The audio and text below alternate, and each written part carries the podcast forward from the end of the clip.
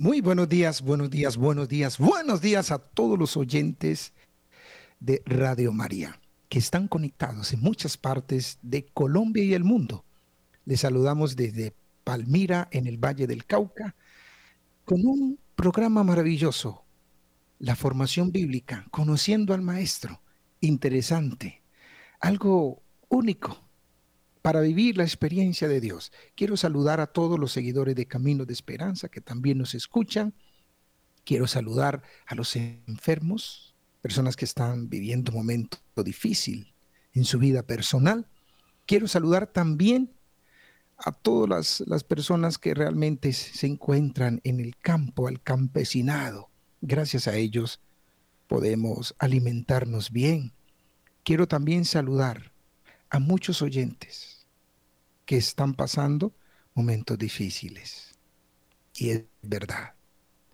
Pero que Diosito y la Virgen le da fortaleza para seguir adelante.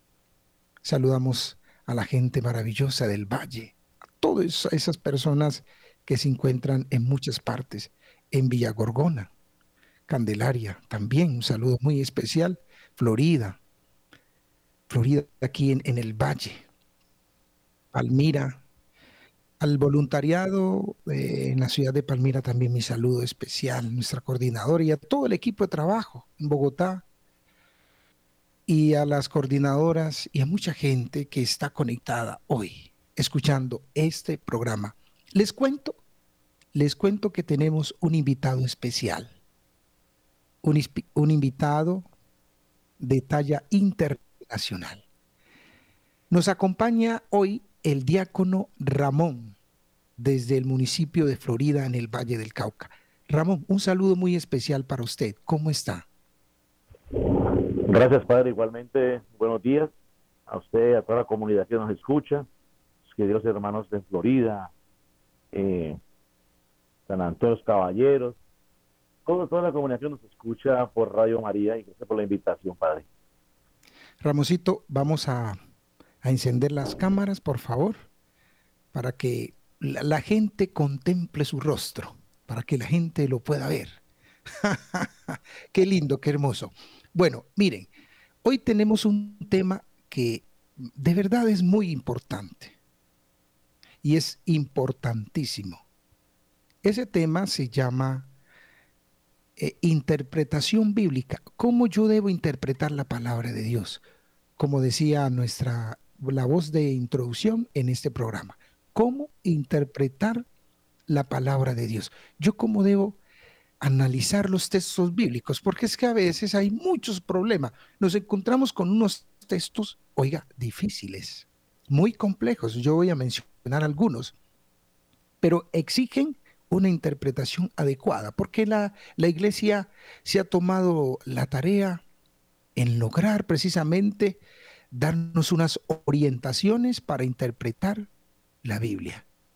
Y para eso hoy nos acompaña el diácono Ramón, a quien le he pedido muy gentilmente que nos ilustre él con su sabiduría en relación a ese tema de la interpretación bíblica. Y vamos a hablar de dos cosas fundamentales, que es la exégesis y la hermenéutica porque esos son dos pilares que nos ayudan a nosotros para el conocimiento de la palabra de Dios, la exégesis y la hermenéutica. Ramón, pero antes me gustaría, usted es diácono permanente. El diaconado permanente es algo maravilloso en la iglesia. Y quisiera, eh, muy respetuosamente, que antes de entrar en detalle, usted ponga a la audiencia en contexto sobre qué es el diaconado permanente. Entonces, Padre, el diaconado permanente no es algo nuevo de nuestra iglesia, Santa Madre Iglesia. El diaconado permanente viene también de Hechos de los Apóstoles, del tiempo en que Pedro, Pablo, estaban ellos eh, evangelizando y entonces solicitaron, pues, eh, del Espíritu Santo para que hubiera hombres, hombres de, de buena reputación que pudieran atender a las viudas, a los pobres, huérfanos, o sea, un servicio de caridad. Y así se forma pues lo que es el diaconado permanente. Hay los primeros siete diáconos, entre ellos pues hay un diácono protomártir y eh, se inicia pues en, el camino de la iglesia eh, acompañando pues a la formación con los eh, discípulos y los apóstoles, el diaconado. Luego ya pues más adelante se forma lo que es el diaconado permanente, hombres casados con cierta edad, de 45 a 75 años. en Cali yo me formé en la de Cali, en la escuela Pablo VI. ahí fueron ocho años de formación, tanto teológica, eh, espiritual, mariana, derecho canónico, todos los temas que uno pueda observar en los seminarios que, de formación para sacerdotes. Y el diaconado permanente es un servicio a la iglesia. Eh, nosotros, ¿qué, se ¿qué no podemos celebrar nosotros? Más fácil decirles qué no puedo hacer, aquello que puedo hacer. Yo no puedo ni consagrar, hacer la transustanciación, que es consagrar dos especies del pan y el vino, convertidos en cuerpo y la sangre de Cristo, y escuchar confesión. Son los únicos momentos que yo no puedo participar con la comunidad. Lo demás sí se puede realizar un diácono permanente. Eh, veramos la formación, luego viene la ordenación y ya iniciamos pues nuestro camino al servicio de la comunidad. La mano caritativa del señor obispo, como lo dice nuestro monseñor Edgar de Jesús García Gil. Bueno, muy interesante. El diaconado permanente, recuerde que son, como decía nuestro diácono, son hombres casados. Mire, hombres casados que quieren servir a Dios en la iglesia. ¿Ve? Hombres casados que quieren servir a Dios en la iglesia. Y realmente eh, lo hacen con un amor muy grande. De verdad que yo que pues he trabajado con los diáconos permanentes, eh, sé el apoyo del servicio, la entrega, la generosidad y hombres honrados, hombres honrados con una fe muy grande, confiando plenamente en Dios y nos ayudan mucho en el tema de la familia, en el, tema de la, de la pastoral social, en el tema de la liturgia, en el tema de la catequesis, en los sacramentos. Recuerde que hay unos sacramentos que ellos realizan, como el matrimonio, como el bautismo, como esa entrega, eh, realmente considero yo, eh, Ramón, que es muy importante el trabajo del diaconado. Ojalá todas las, las iglesias particulares lograran promover eh, el diaconado permanente en sus diócesis particulares, porque es, es de verdad, es muy importante. Bueno, entremos en detalle, diácono, entremos en detalle. Bueno, eh, Ramón, yo quisiera que usted nos hablara precisamente de cómo los católicos, los cristianos católicos, tenemos que interpretar las sagradas escrituras. ¿Cómo debemos de hacerlo? Porque mire que cuando empezamos, a mí me ha tocado, cuando empezamos a escudriñar los textos del Antiguo Testamento, encontramos unos pasajes que nos ponen cabezones. Y uno dice, Dios mío, eh, ah, ¿cómo interpretamos esto? Entonces, eh, de pronto a veces hay esa famosa interpretación literal que se llama la interpretación fundamentalista, que puede ser de las cosas, Ramón, más peligrosas.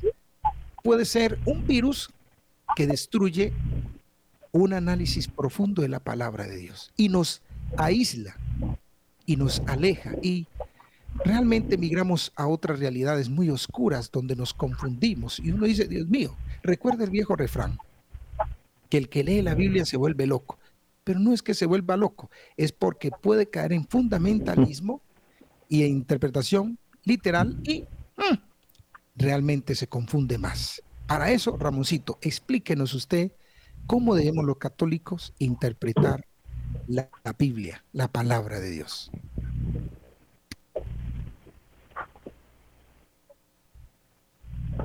Bueno, padre, eh, cuando me preguntan que si es cierto que no yendo la Sagrada Escritura se vuelve loco, digo sí, la verdad, es totalmente cierto.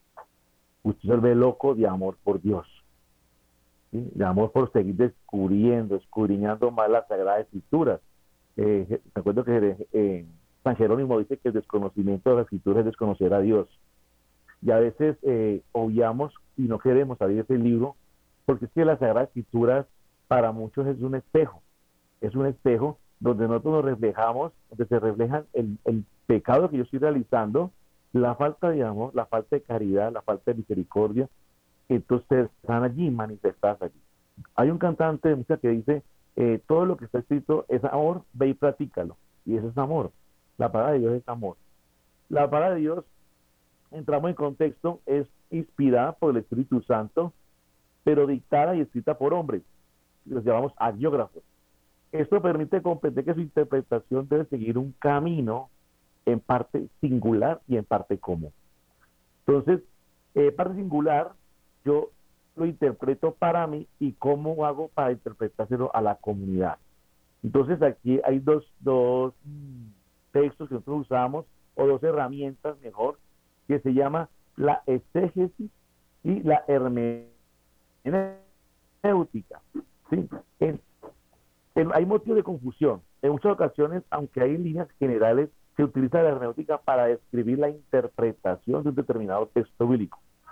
Mientras que la exégesis es un concepto que involucra la extracción del significado del texto bíblico. Entonces, la exégesis extraemos el significado de un determinado texto y la hermenéutica es la que puedo yo aplicar lo que he extraído al hoy. Entonces, miren que es algo muy fácil. Si uno dice, uy, esa palabra de dónde salieron. No, hermenéutica, hermeneu, que es explicación, que es extracción, ¿sí? Y Hermes también está considerado como, eh, una mitología griega, que Hermes era el mensajero de los dioses, que era que dicen que él enviaban los, los textos a otros dioses y por eso era que de ahí, de ahí sale etimológicamente la palabra hermenéutica. Hermes, del, griego Hermes, hermeneo. Y miramos que mm, cuando hacemos eh, este ejercicio hermenéutica, más que todo, pues cuando nosotros vamos a hacer la, la homilía, en la Sagrada, en la, Sagrada Eucaristía o los que nosotros hacemos la liturgia de la palabra, tenemos que aplicar estos dos métodos, estos dos métodos, exégesis y hermenéutica, siempre. Porque cada que uno va a una Eucaristía o cada que uno ve al Padre que proclama el, el, el Evangelio, eh, luego ya comienza la explicación que se llama la homilía dentro de la Eucaristía y es cuando todos nos sentamos y se pueden sentarse, nos sentamos y empezamos a escuchar que el Padre comienza a hablar de acuerdo a lo que se está viviendo, de acuerdo al hoy. Lo extrae al hoy. Entonces dice uno, a veces dice uno, uy, este texto me salió, o esta palabra me cayó. O a veces dice uno, eh, pues en su humanidad dice uno, esta este texto de hoy o esta misa era para mi suegra, para mi esposa, para mi esposo. No, no, eso era para ti, porque el Señor te invitó a ti a que escucharas la palabra de Dios. Entonces tenemos que la exégesis es una explicación o comentario o interpretación del texto. Extrayendo su significado original. Y la hermenéutica, entonces, es lo que nosotros hacemos, traerlo, lo que hemos extraído, traerlo al hoy. Es algo muy sencillo.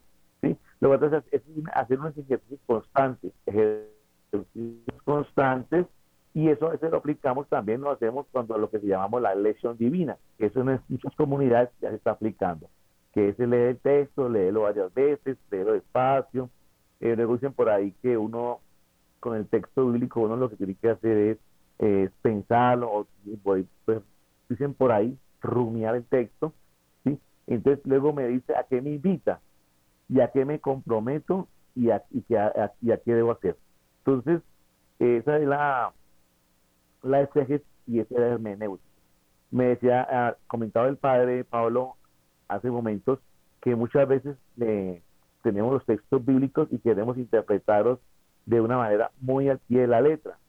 Y ahí donde nosotros eh, cometemos errores eh, por ejemplo, un error que hablaba con el padre hace bastantes días era eh, ese texto bíblico del Antiguo Testamento que dice que Elías oró y el sol se paró. Y entonces oró y el sol, se paró y Elías oró y el sol cayó. No, no, no es que se haya detenido el sol. Recordemos pues que Galileo Galilei ya en esa época ya decía que lo que giraba era la tierra, no el sol. Entonces, es una mala interpretación. Y es una situación que hemos, tenido, hemos venido trayendo constantemente, venimos arrastrando, digámoslo así, eh, de nuestros primeros padres, nuestros abuelos, que nos enseñaban eso. Eh, otra interpretación también que hacemos es cuando leemos en los evangelios que cuando quieras orar dentro de tu cuarto, cierras la puerta y tu padre que está en secreto ve y te premiará. Y la gente cree que es entrarse en el cuarto, en, la, en el cuarto de habitación, en el dormitorio, ir y leer el texto bíblico, orar al Señor ahí. No, no, porque allí no vamos a dormir. Y cuando empezamos a orar, pues no, cuando no tenemos eh, la disciplina de hacer oración, pues lo que hacemos es quedarnos dormidos, ¿verdad? Entonces, no, entrar en tu cuarto, en tu corazón, en tu conciencia, en tu mente, traer a Dios a tu mente, a tu pensamiento. Eh, yo muchas veces recomiendo que cuando nosotros vamos en camino a un viaje o vamos al trabajo o vamos a alguna actividad, podemos ir orando. Orando es hablar con Dios, orar es hablar con, un amigo, ¿verdad? Entonces, en vez de entrarme al cuarto, que es la mala interpretación que mucho le da, que me entré a meditación, me acosté y empiezo a orar al Señor. Y te va a claro, las 24 horas se escucha, porque Dios inhabita en tu vida. Y entonces cuando tú le hablas a Él desde ese momento, Él te está escuchando y Él está orando, te está protegiendo, está cuidando, está peleando las mejores batallas contigo. Entonces, no es entrarnos al cuarto, cuidado con eso, no entrarnos al cuarto, sino es eh, entrar en tu conciencia, en tu corazón, en lo más íntimo y intimar con el Señor, intimar, entrar en esa comunión íntima con Él para que tú le ores, cuenta tu problema. Pero no interpretemos las Sagradas Escrituras como pues, me parece a mí que así debe decir, porque entonces aquel texto de, en, del Evangelio que dice, si tú piensas pecar, córtatelo y échalo fuera de ti, si tú vas a pecar, córtatelo, si tú te hace pecar, sácatelo, porque más vale caer manco, cojo, ciego, ¿sí? al reino de Dios, que caer con todo el cuerpo entero al Gehenna o al infierno. Entonces, imagínense ustedes cómo andaríamos todos, yo, cómo andaría. ¿Sí? Yo el primero me tocaba sacarme los dos, los dos brazos y ya. Entonces, no, no se puede interpretar el texto de esta forma.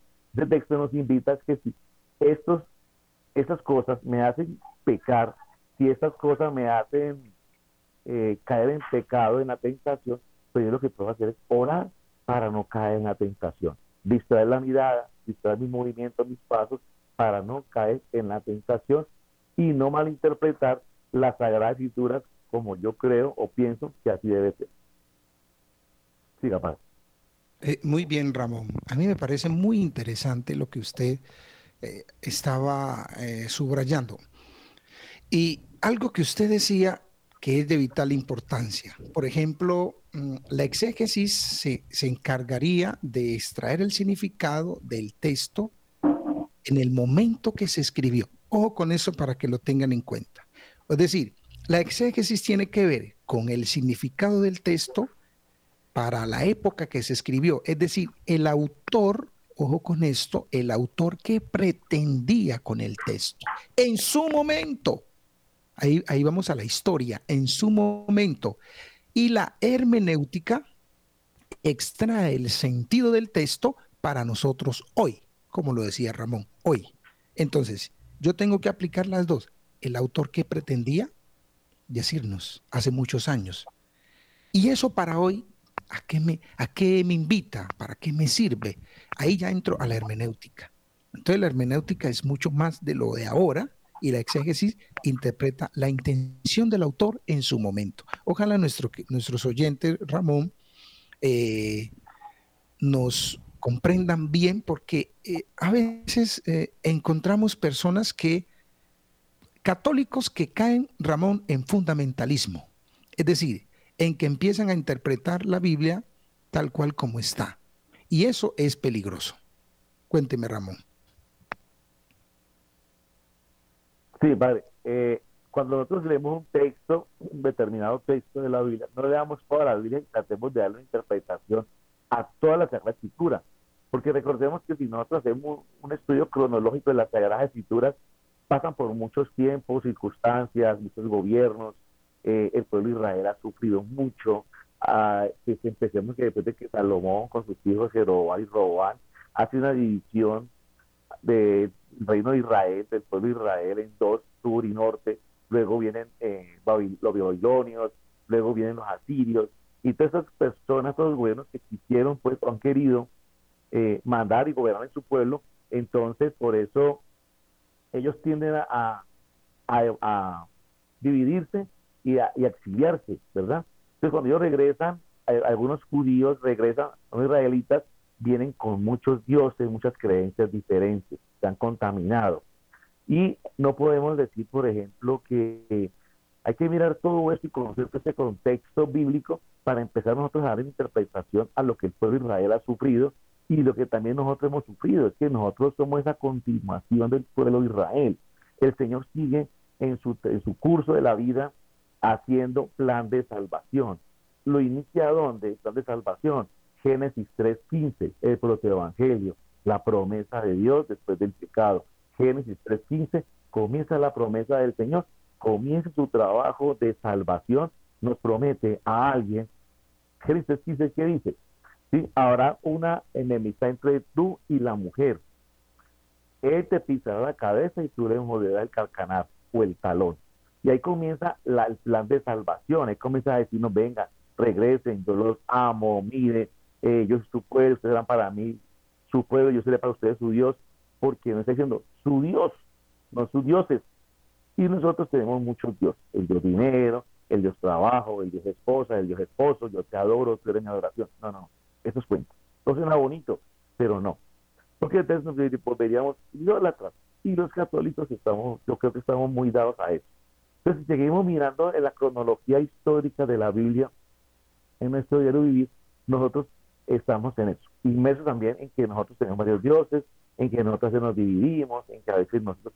Y eso es lo que nos ayuda a nosotros a interpretar un texto bíblico. Entonces, ¿qué tenemos que hacer? Tomar el texto, llevarlo a conocer el contexto en que fue escrito, quién gobernaba en ese momento, a qué estaba sometido ese pueblo, ¿sí? Luego teniendo eso, entonces que podemos hacer una crítica literaria. Esto es, un, es una, ¿qué género, género literario tiene? Si es una prosa, si es un histórico, si es una ley, ¿sí? Vamos mirando todo eso. Luego vamos sacando, mire que vamos desglosando un texto bíblico. Por eso no se puede desglosar toda la Sagrada Escritura porque serían 73 libros que teníamos que sentarnos a desglosar y decir, no va lo que hacer. es mejor hacerlo por capítulos o por textos bíblicos. Eh, yo que el padre aquí les va a unos textos. Entonces, con eso se puede hacer una exégesis y una hermenéutica muy propia y muy fácil para que eh, las personas que nos están escuchando por Radio María eh, puedan ponerlo en práctica, ¿verdad?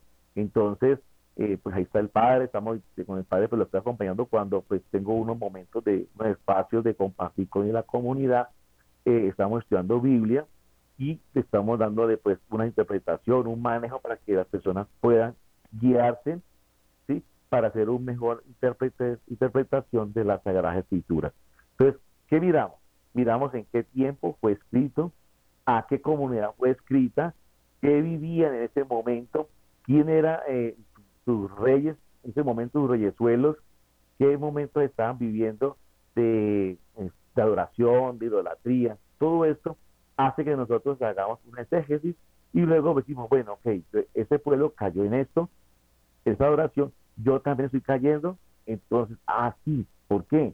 Porque pues estoy adorando el, dinero, el celular, por ejemplo, el celular, a, nadie le puede faltar el celular, si se, te queda así el celular en tu casa, ¿tú qué haces? Te regresas por él se te quedó la Sagrada Escritura. No, más tarde cuando venga la recojo, o como yo el celular, pues allí llevo la Biblia. Ojo que el celular también nos está eh, esclavizando. Vivimos esclavos de la tecnología. Y eso ha hecho que nosotros pues tengamos otros dioses cibernéuticos, ejemplo, ¿sí? Y no realmente el Dios que nos ama, el que dio su Hijo, Juan 3.16, tanto amó Dios al mundo que entregó a su único Hijo. Y Él sigue trabajando en nosotros, sigue mostrándonos la economía en plan de la salvación. Pero entonces, ojo, familia. Queremos que eh, interpretemos que es la exégesis, extraerla y luego traer lo que es la hermenéutica, traerlo al hoy. Entonces, crítica textual, crítica literaria, crítica histórica. ¿sí? Crítica textual, reconstruir un texto de manera confiable, reconstruirlo. Crítica literaria, estudiar los criterios lingüísticos, la forma, la composición, qué género estoy leyendo, la dependencia, ambiente cultural y religioso de la época. Y crítica histórica, sencillo, valorar finalmente el texto de acuerdo al marco histórico de la época, ya que se refiere al mismo. Y todas esas tres cositas que ya les he hablado, que la crítica textual, crítica literaria y crítica histórica, nos colocamos aquí. Crítica textual. Entonces, este texto me invita a, a confiar más en Dios, porque en este texto me está hablando de que yo debo amar, que debo perdonar. La samaritana, el caso de Jesús y la samaritana, ¿sí? Ellos no se hablaba, pero Jesús se hacía el encontró ahí. Mire, Jesús es la persona que más se deja encontrar. No lo buscamos, no lo buscamos, no. Nosotros cuando vamos a un retiro y llegamos del retiro decimos, Dios mío, allí me encontré con Jesús y Jesús me dijo, y te dijo a ti, guárdalo para ti, ¿sí? Porque la última manifestación que Dios hace es en su Hijo. Entonces, ¿qué dice uno? Me encontré con Jesús y esto me era confiable, ¿verdad? En el texto. Se encontró Samaritana con Jesús. ¿Qué le dijo? Señor, dame beber esa agua para que no vaya a tener sed. Ella daba algo material, era algo espiritual. Crítica literaria. Entonces, ¿qué hace? No entra a juzgarla, entra a perdonar, entra a entrar en, comunión las dos eh, digamos que el judaísmo y los samaritanos que no se querían, de hecho se trataban como, eh, los judíos llamaban perros, y a los, a los samaritanos, y de lo que hacen es perdonar, ¿verdad? A entrar en diálogo, entrar en texto de diálogo de la necesidad del uno del otro. Entonces es una crítica literaria, crítica histórica. Entonces entramos a mirar que los judíos no se quedan con samaritanos. Por eso los apóstoles dicen, el maestro hablando con una mujer. De hecho, pensemos que las mujeres en este tiempo entonces del, de Palestina no se podían, no podían andar solas, tenían que andar siempre con un hombre que las acompañe y respaldara. Entonces, miren lo sencillo que es y lo interesante que se vuelve cuando empezamos a mirar esos géneros críticos para nosotros empezar a dar interpretación a algún texto bíblico que me llame la atención. ¿Cuál te llama la atención? Listo. La samaritana, ok, leemos ahorita. No, que el, el Padre Misericordioso, ¿sí? O que, por ejemplo, también me llama la atención eh, el levita, aquel que ayuda al hombre caído, el buen samaritano. Entonces empezamos a leer, bueno, ¿por qué el sacerdote no le ayudó? ¿Por qué los que pasaban no le ayudaron? ¿Qué pasó con el hombre? Entonces, bien, entonces nos va ayudando a qué? Ojo familia, crítica textual, reconstruir un texto de manera confiable. Crítica literaria, estos los criterios lingüísticos, la forma, la composición, el género, la dependencia, ambiente cultural, ambiente religioso de la época. Crítica histórica, valorar finalmente el texto de acuerdo al marco histórico. Sencillo, espero que haya anotado. Muy bien, muy bien, Ramón. Ahorita que usted hablaba de ese tema, de, todo lo que tiene que ver, lo que tiene que tener uno en cuenta. Miren que no es fácil interpretar la Biblia porque eh, hay que tener unos elementos, unos elementos. Inclusive, Ramón, la Pontificia Comisión Bíblica, que es la encargada de ilustrarnos a nosotros para la interpretación, tiene un documento que habla de los siete principios o fundamentos para hacer una interpretación. Por tiempo no vamos a alcanzar, pero en una próxima vamos a hablar de esos siete principios. Me gustaría tenerlos en cuenta. Ahora que usted hablaba de esa interpretación y mencionaba eh, algunos textos, miren lo que dice, eh, por ejemplo, queridos oyentes y nuestro diáco Ramón. miren lo que dice el texto, eh, ustedes lo pueden confrontar en su casa, Levítico capítulo 15, verso 19. Dice, la mujer que ha tenido su regla o el periodo será impura por el espacio de siete días, por ser un derramen de sangre de su cuerpo. Oiga eso, una mujer que ha tenido el periodo, dice Levítico, no lo digo yo, debe estar impura durante siete días. ¿Cómo le parece si interpretamos esto al pie de la letra? Pues nos volvemos locos. Oh, mire otro texto, Ramón. 1 Corintios 14, 34. Dice claramente, la mujer, la mujer que se calle en la asamblea porque no le está permitido hablar. Fíjense, lo dice Corintios, Pablo. Entonces, si lo interpretamos al pie de la letra, eso, eso, sería una cosa, las mujeres no podían participar en la iglesia, vendrían a la misa y tendrían que estar calladitas no podrían ser lectoras, eh, no podrían ser monaguillas o acólitas, como, como no podían tener ministerio, porque la mujer no le es permitido ni siquiera hablar en la asamblea. Y lo dice. ¿Por qué los traigo a colación, queridos oyentes, para que no me vayan a malinterpretar? Quiero decir que esos textos es un signo o es una señal de que la Biblia tenemos que interpretarla, de que no podemos eh, aplicarla tal cual. Tenemos que hacer un análisis, tenemos que interpretarla. Y hay textos peores, esos son sencillitos. Esos son de los que yo tengo ahí otros más, pero son muy leves para no generar conflictos. Pero lo que le queremos decir nosotros hoy, como el texto que Ramón decía en, el Evangelio de San Mateo, que por aquí lo tengo, que también dice, si tu mano te hace pecar, córtatela. Entonces, ¿cómo estaría? ¿Cómo estaría su mano? Y tu ojo, sácatelo. Entonces estaríamos ciegos, sin manos.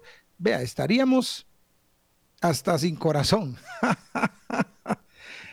Entonces, eh, o sea, no es fácil, queridos oyentes. Lo que queremos dar a entender no es que entremos en conflicto, sino que cuando nos acerquemos a un texto bíblico, siempre logremos hacer una interpretación para evitar que sea mal entendida la Biblia o mal aplicada a, nuestros, a nuestras vidas. Porque es que es un libro, como decía, anoche estaba Ramón escuchando un, un autor decía, es un libro más o menos de 3.000, 4.000 años. La cultura y la época era muy distinta, era muy distinta. Entonces, eh, alguien decía, eh, Dios prohíbe matar y después manda matar. Hay texto bíblico donde usted encuentra que Dios, los israelitas llegan a los pueblos y acaban con mujeres, con niños, con todo. Es una cosa muy compleja de entender.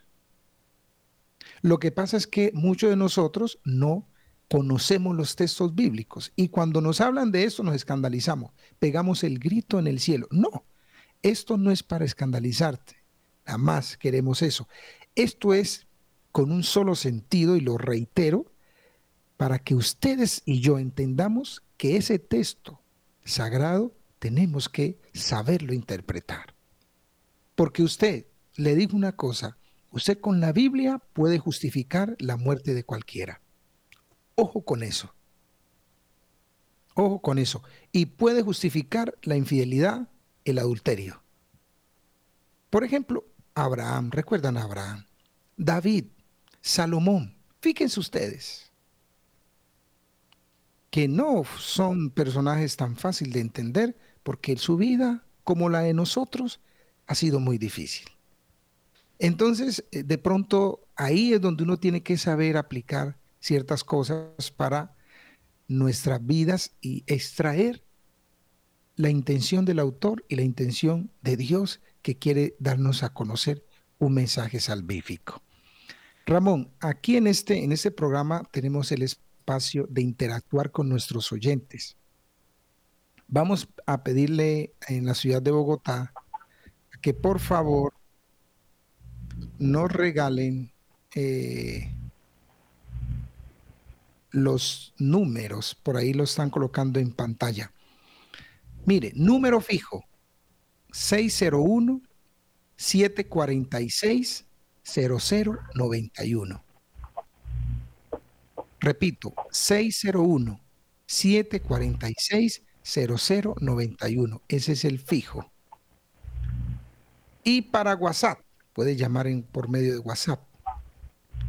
319 765 0646. 319 765 0646. Fijo, número fijo 601 746 0091 para que realicen sus llamadas o también por WhatsApp al 319-765-0646. Algunos oyentes ya tienen los números de Radio María. Mientras llaman, Ramón, mire usted que hemos tenido a veces inconveniente con algunas personas porque en algún momento de su vida eh, se clavan el puñal con la mala interpretación. Y eso a mí me sorprende Y uno, uno trata de orientar, uno trata de orientar y hay personas que no saben escuchar, que se cierran y dicen, es que la palabra de Dios, sí, pero la palabra de Dios, mira, hay otra cosa que está diciendo que hagas. Que, y eso no se podría hacer porque no se podría aplicar a nuestras vidas hoy en el siglo XXI. Entonces, por eso no es que esté diciendo la palabra de Dios mentira, no, jamás. Es que tenemos que interpretarla para extraer la verdad que está sumergida en cada versículo de la Biblia, en cada palabra, en cada letra. Ve ustedes extraer, extraer ese mensaje, ese mensaje rico que tiene la palabra de Dios. Ramoncito. Sí, vale, el, recordemos el, el mandamiento, ¿no? El, el Shema, el Shema Israel, escucha Israel. Muchas veces, pues, mm, para usted y para mí no ha sido fácil eh, sentarse uno a, estudiar usted dijo que estudió unos 10 años y aún sigue estudiando. Yo estudié 8 años en, una escuela de formación para ya con permanente y aún sigo estudiando porque esto es, no, pues con mucho cariño y respeto lo digo, porque es uno gomoso de las Sagradas Escrituras. Porque si esto es más libertad, esto a mí me ayuda a que pueda enseñar y llevar esta buena nueva a muchas personas y hermanos que viven en la comunidad que quieran escucharla y acogerla pues uno está para eso, ¿verdad? Entonces, dice San Pablo, ¿no? Hay de mí, de mí si no predico. Y pues dice también que mi corazón ardía, ¿sí? Y uno muchas veces quiere hacerlo, Padre, pero hay comunidades que no, están bastante difíciles. Eh, yo creo que hay que llevarlos como a la picadora, ¿no? Para ablandarlos.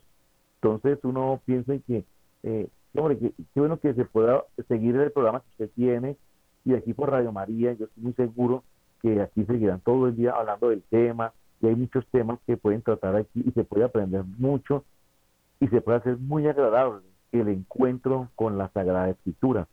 Entonces, eh, pues la invitación es mi querida familia, Shema, escucha Israel, escucha querida comunidad de católicos, cristianos católicos, eh, la, la Santa Madre Iglesia está para eso, para nosotros enseñar, aprender, ¿verdad? Cómo se debe interpretar la Sagrada Escritura.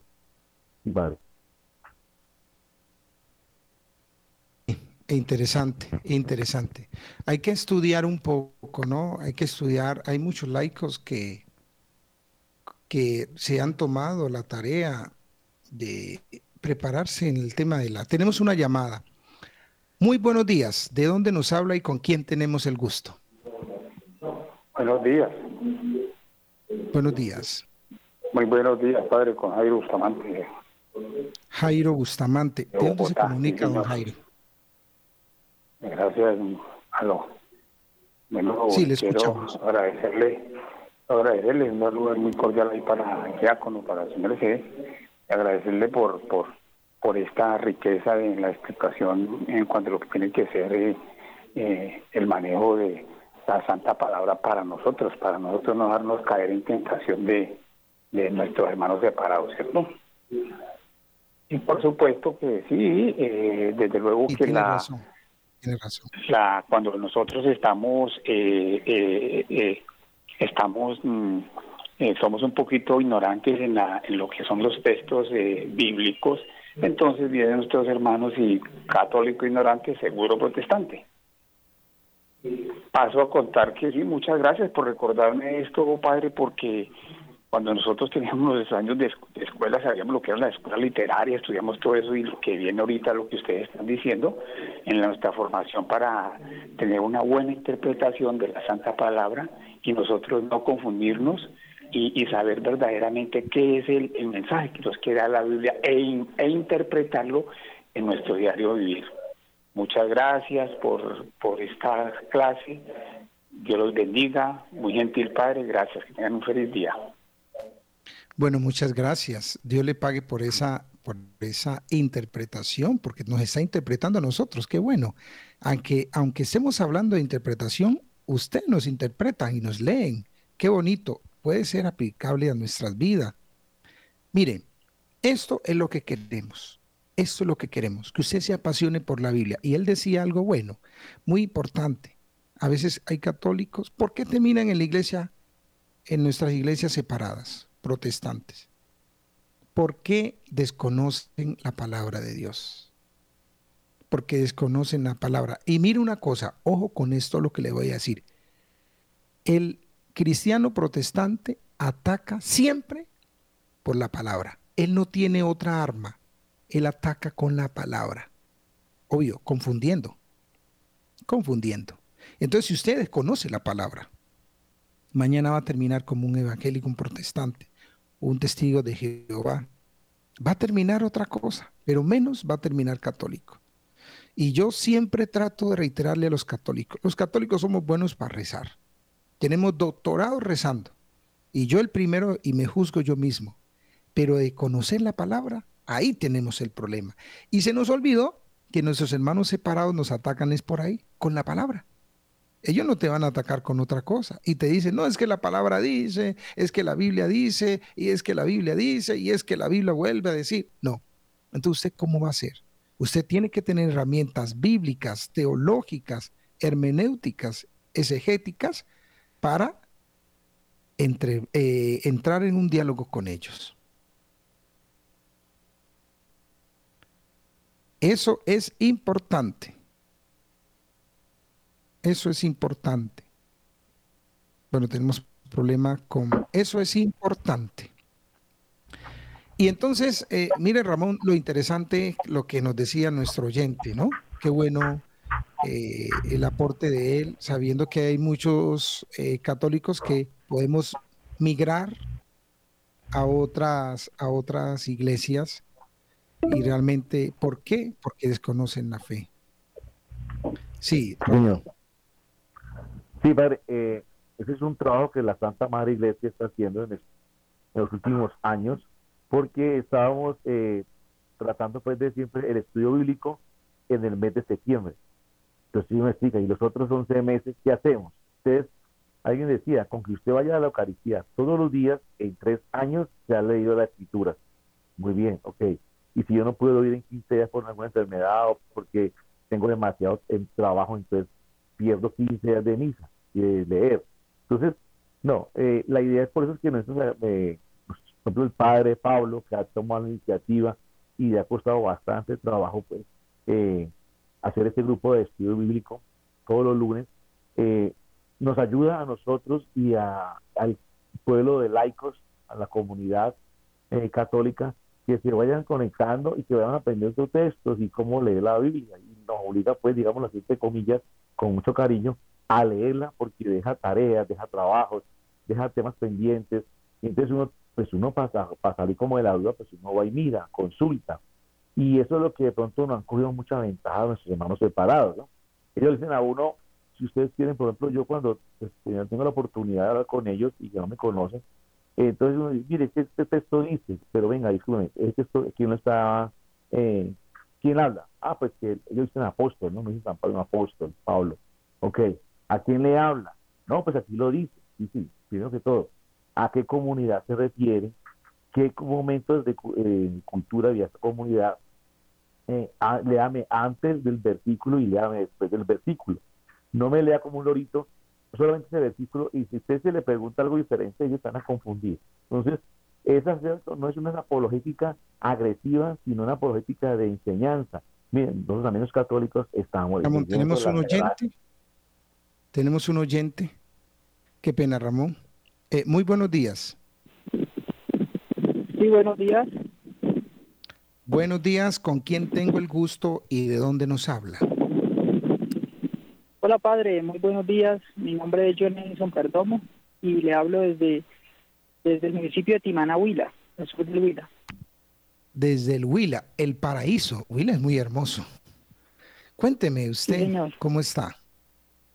Muy bien, Padre, gracias a Dios, por aquí eh, escuchándolos y felicitarles por ese programa tan maravilloso. Ojalá hayan muchas personas hoy que hayan aprovechado pues esta oportunidad en nuestra escuela, digo yo, de, capacitación, de aprendizaje.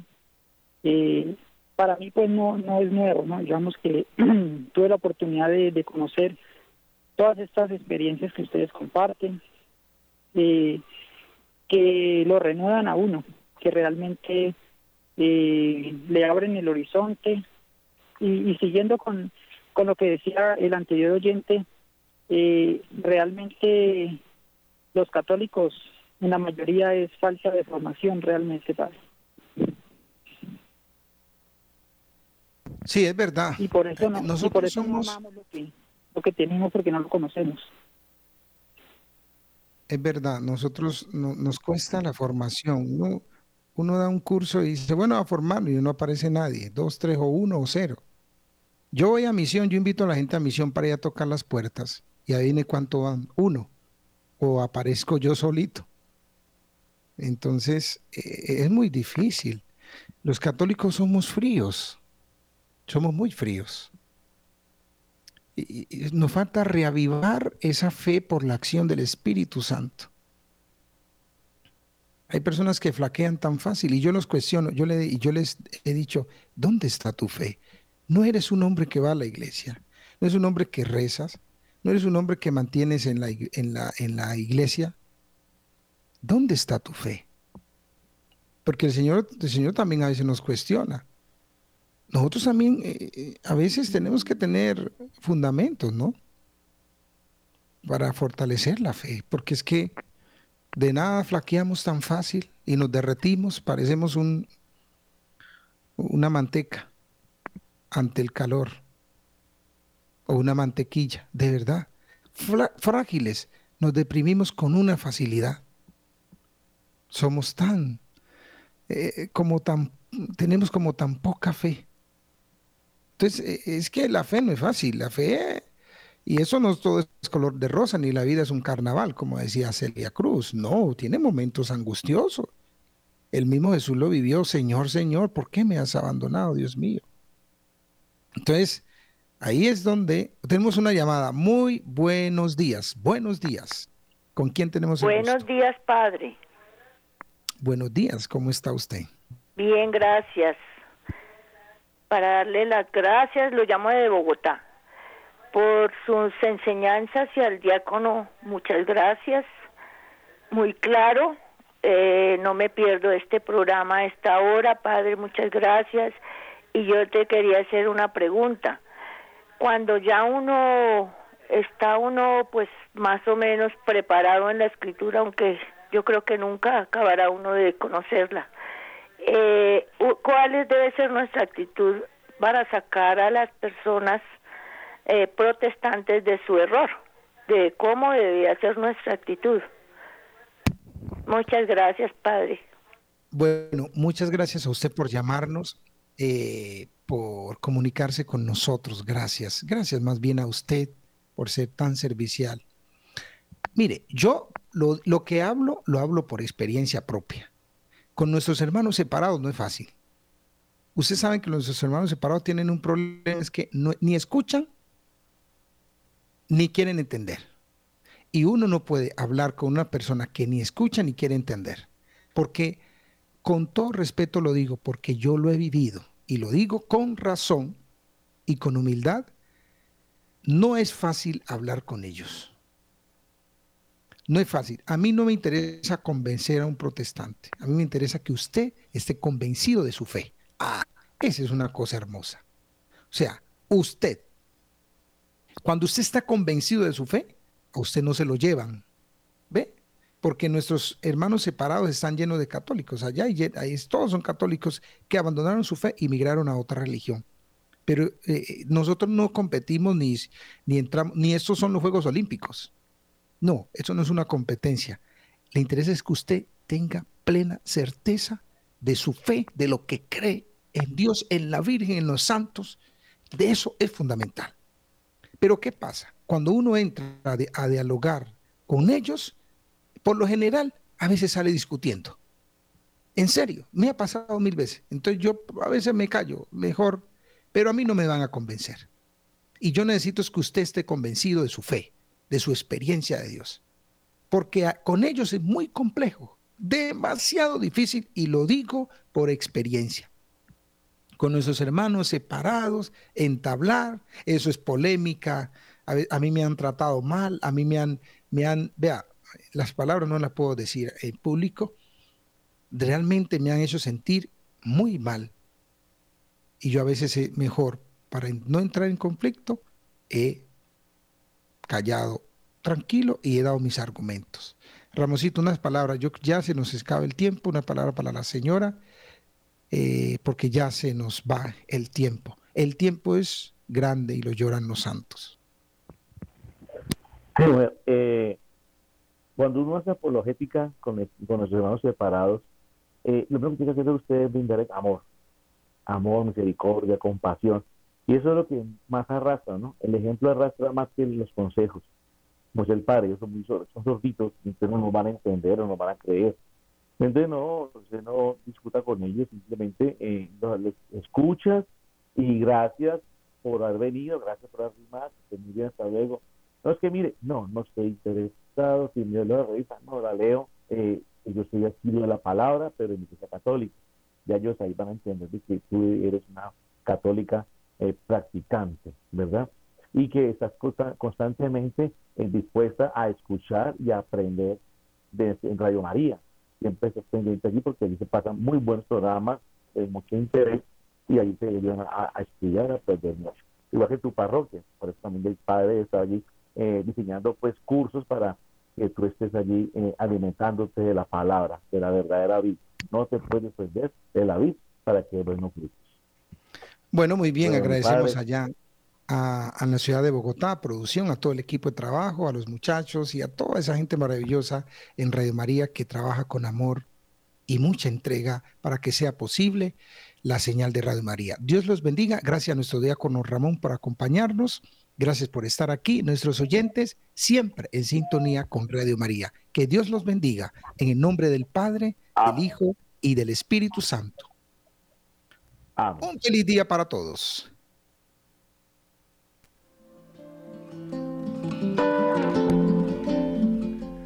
En la noche una luz. Radio María está contigo.